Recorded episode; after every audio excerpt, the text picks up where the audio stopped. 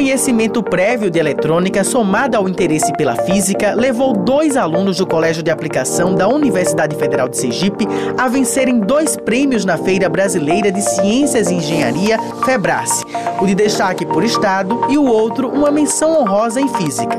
Lucas Santos e Matheus Gomes estão no terceiro ano do ensino médio do CODAP e desenvolveram um kit didático utilizando Arduino e Lego para aprendizado de grandezas cinemáticas. Orientador do projeto, o professor de física André Oliveira destaca o esforço da dupla para o sucesso do projeto na 17ª edição da feira. O que foi apresentado foi esse kit, do, o trem passando na frente de, de sensores e podendo calcular a velocidade, que tipo de velocidade esse, esse móvel teria.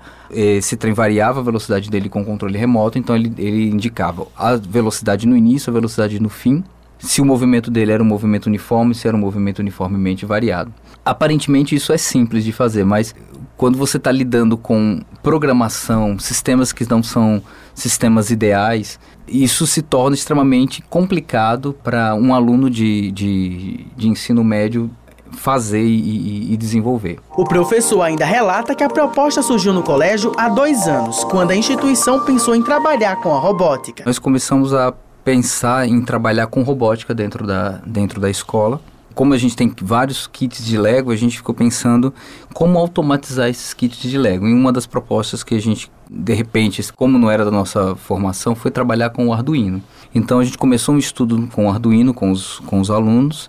Como sou professor de física, a gente quis desenvolver um, um projeto que, unindo o Arduino com o Lego, a gente conseguisse ensinar conceitos de física. E, e a gente trabalhou num pedaço, num conceito de física que foi o conceito de cinemática. Então foi construir um kit que estudasse grandezas cinemáticas como velocidade, o tipo de movimento. Futuramente a gente vai é, acrescentar outras grandezas como aceleração, movimento circular. André Oliveira também pontua que a função social do projeto é estimular o ensino de física dentro da sala de aula, a partir de experiências didáticas. O kit ele serve para que o aluno ele consiga entender esse movimento do, do, do corpo e possa aprender de uma forma mais interativa e, e, e seja mais visual também.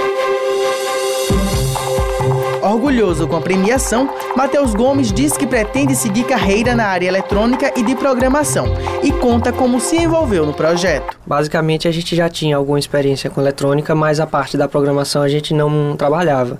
E aí, quando o projeto se iniciou, a gente passou um período de pesquisa para escolher qual plataforma a gente utilizaria.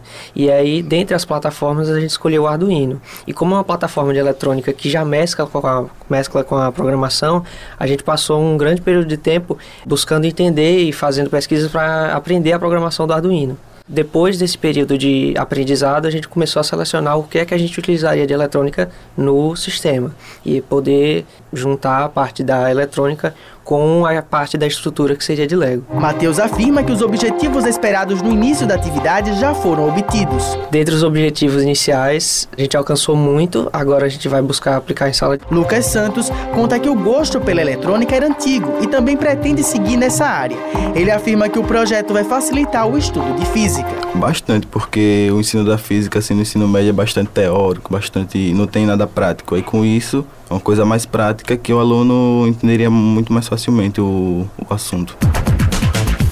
Após testes, o experimento será aplicado neste ano no Colégio de Aplicação. O evento é realizado pelo Instituto de Física da Universidade de São Paulo e é considerado a maior mostra na área de ciência e engenharia voltada para estudantes do ensino fundamental, médio e técnico do Brasil. A edição deste ano contou com mais de 302 projetos de todo o país. Com supervisão de Josafa Neto, Abel Vitor para a Rádio UFES.